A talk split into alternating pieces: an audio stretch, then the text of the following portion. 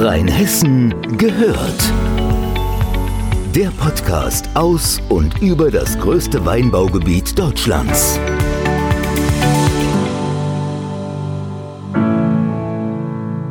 Der Verbandsbürgermeister Dr. Robert Scheurer ist bei mir. Wenn Sie zurückschauen, was hat das Jahr 2019 für die Verbandsgemeinde Bodenheim gebracht? Oh, sehr vieles, sehr Positives, ein echtes äh, Vorschaltjahr. Wir haben sehr vieles vorbereitet für dieses Jahr. Wir haben jetzt eine neue Feuerwehr, die eingeweiht wird und das ist jetzt fertiggestellt worden. Ein ganz tolles Projekt. Wir haben mehrere Schulen angebaut, umgebaut, äh, Sportplätze sind fertig geworden. Es sind viele Projekte so zu Ende geführt worden, die wir schon lange angestrebt hatten. Das hört sich an, als wenn die Verbandsgemeinde Bodenheim hochattraktiv ist.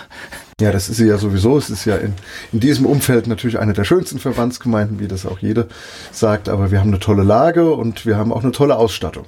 Wir haben uns auch natürlich den Zeichen der Zeit gestellt und haben eine Arbeitsgruppe Smartort gegründet, um die Digitalisierung auch auf breiter Ebene ein bisschen voranzutreiben. Wir haben den Dorffunk eingeführt, die Dorfnews. Wir haben QR-Codes ausgehängt an wichtigen Punkten, damit die Menschen das heute auch mit Smartphone erkennen können ja, wir sind attraktiv, das denke ich schon. Jetzt war 2019 auch ein Wahljahr. Es ist auch in den Kommunen gewählt worden. Wie ändert sich da Ihre Arbeit, wenn sich in den Räten etwas ändert, in den Gemeinden? Ja, das passt auch unter das Wort Vorschaltjahr. Im Mai waren die Wahlen. Es sind jetzt so die letzten Beiräte und Ausschüsse, die ins Arbeiten kommen. Bis das alles immer neu konstituiert, neu zusammengesetzt ist, sind ja auch viele Ehrenamtliche, die sich erst melden müssen, ob sie da mitarbeiten, die verpflichtet werden müssen. Jetzt kommen langsam die Gremien alle wieder ans Arbeiten. Die gemeindlichen Gremien haben früher angefangen, aber viele Beiräte, Seniorenbeirat, Beirat für behinderte Menschen, die kommen jetzt und werden wieder anfangen zu arbeiten. Was wird in 2020 angegangen? Ja, wie gesagt, wir werden die, diese große Feuerwehr zwischen Bodenheim und Nackenheim einweihen und das Projekt 2020 der Feuerwehr ist damit dann abgeschlossen. Die Fusion zweier großer Stützpunktfeuerwehren. Wir werden weiter an den Schulen bauen.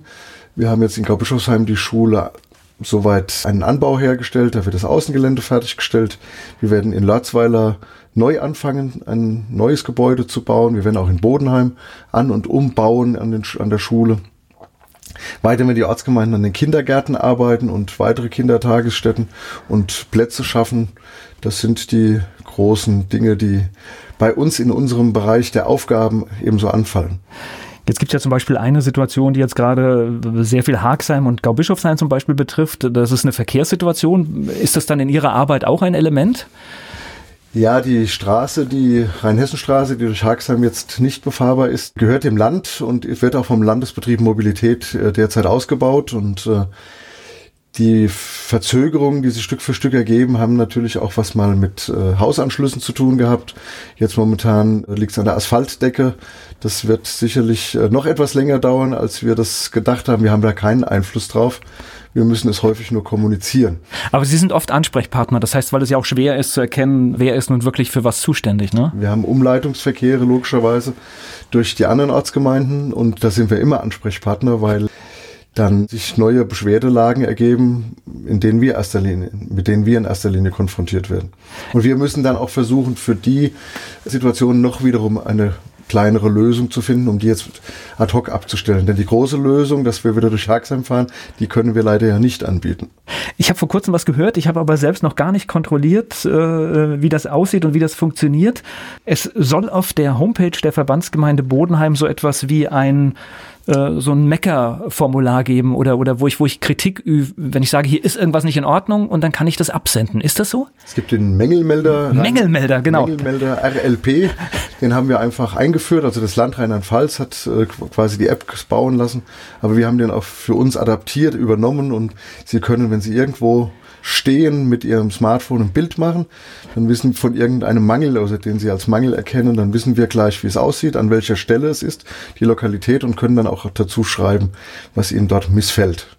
Das, das geht auch ohne Bild natürlich, aber mit Bild haben wir eben auch gleich noch einen Standort. Ich habe das in irgendeinem Gespräch gehört und ich habe es positiv gehört, weil irgendeine eine Frau hat gesagt, sie hat etwas gemeldet und es wäre am nächsten Tag schon behoben gewesen. Das wird direkt weitergeleitet innerhalb unserer Verwaltung an das betreffende, an den betreffenden Fachbereich, ans äh, betreffende Amt. Und die sind gehalten, sich erstmal gleich zu melden, zu sagen, ja, wir haben es bekommen und dann auch eine realistische Einschätzung zu geben, wann man und wie man das abstellen kann. Sie sind jetzt auch äh, in Ihrer zweiten Amtszeit als Verbandsbürgermeister. Was für Ziele gibt es insgesamt noch?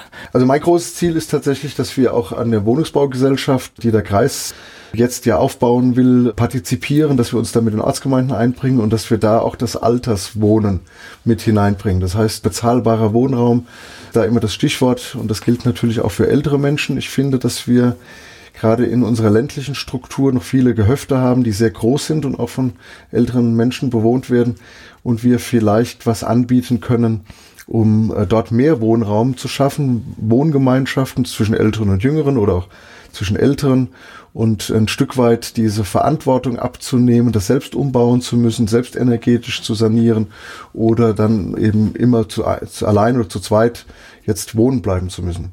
Da hätte ich Ideen, wie man das umsetzt. Das habe ich auch im Seniorenbeirat des Kreises und in der Enquete-Kommission Demografie schon eingebracht und da würde ich gern dranbleiben. Ich finde das ganz spannend, weil wir haben ja gerade den, den großen Wahlkampf auch in Mainz gehabt und dass man dann auch so Parallelen erkennt, dass tatsächlich eine Verbandsgemeinde, die natürlich nicht so groß ist wie eine Stadt, aber trotzdem eigentlich sind es dieselben Aufgabenstellungen. Die Menschen sind in der ähnlichen Struktur. Wenn Mainz dann 220.000 Einwohner hat und wir haben nur 21.000, dann sind wir halt ein Zehntel davon. Vielleicht so ein kleines Abbild, also im ganz kleinen, ja. Jedes Dorf hat so sein Zentrum, seine, seinen Mittelpunkt und ja, man muss das gestalten, das Zusammenleben. Der Dialog der Generation ist schon seit ich gewählt wurde eines meiner Stichworte. Ich versuche das auch an allen möglichen Stellen einzubringen, ob man jetzt den Mehrgenerationen-Spielplatz in Nackenheim an der Grundschule sieht, da wo wir versuchen, die Generationen zusammenzubringen. Auch das Bürgerbusprojekt ist ein Mehrgenerationen- oder Dialogprojekt, wo Jüngere einfach mal die Älteren dorthin fahren, wo sie vielleicht alleine schlechter hinkämen. Oder auch die Taschengeldbörse, die wir eingeführt haben, damit jugendliche älteren Menschen helfen bei deren Dingen, die sie jetzt vielleicht als Ältere nicht mehr so einfach erledigen können. Ob es ein Keller aufräumen ist oder einkaufen oder in Gartenarbeit und das in Form von Taschengeld den Jüngern anzubieten. Und das heißt, wenn ich jetzt dann noch ein Stichwort mir überlege, wenn ich es vergleiche tatsächlich mit diesem Wahlkampf in Mainz, dann ist der öffentliche Nahverkehr wahrscheinlich äh, genauso eine Hausnummer. Ja, öffentlicher Nahverkehr, wir haben ja die Linie 664 mal eingeführt gehabt, die ist zwei Jahre gefahren, hat es dann 17.000 bis 18.000 Euro im Jahr gekostet. Am Ende sind ungefähr drei Leute im Schnitt äh, pro Linie mitgefahren. Äh, das war zu teuer. Jetzt haben wir den Bürgerbus eingef äh, eingeführt mit Hilfe von Ehrenamtlichen. Wir finanzieren den Bus, die Ehrenamtlichen steuern die Fahrt bei und organisieren auch die Fahrten. Das ist natürlich ein Erfolgsprojekt jetzt geworden. Das wird sehr, sehr gut angenommen und ist ein Stück weit, bis wir mal das selbst autonome Fahren auf dem Land haben, ist das ein Stück analoges autonomes Fahren noch. Und im Kreistag haben wir auch die deutliche Verbesserung des ÖPNV-Taktes beschlossen. Da wird der Kreis sicherlich vier Millionen Euro sind eingeplant, zuschießen und das Land auch nochmal drei Millionen, um die Taktung der Busverkehre gerade hier auf dem Land deutlich zu erhöhen. Das heißt, und besser nach Mainz kommen und zurückkommen genau. und mit einer anderen Häufigkeit. Halbstundentakte sind da vorgesehen. Also es soll so ein bisschen Stadtbus ähnlich werden. Insofern auch eine Parallele zur Stadt, mehrfach in der Stunde und nicht nur zu den Spitzenzeiten vom Ort auch in die Stadt zu kommen und auch wieder zurück. Und im Idealfall die Rheinhessenstraße zu entlasten. Auch das, ja. Wenn sie denn eine ÖPNV-Spur bekäme, was wir der Stadt Mainz auch schon häufiger vorgeschlagen haben. Wir würden unseren Beitrag leisten für eine ÖPNV-Spur. Wie wichtig ist, wie wichtig ist der Dialog mit, mit der Stadt Mainz? Wird das bedeutender? Er ist ganz wichtig. Er ist meines Erachtens noch äh, ausbaufähig. Das ist ein schönes Schlusswort. Lassen wir so stehen. Danke Ihnen. Danke.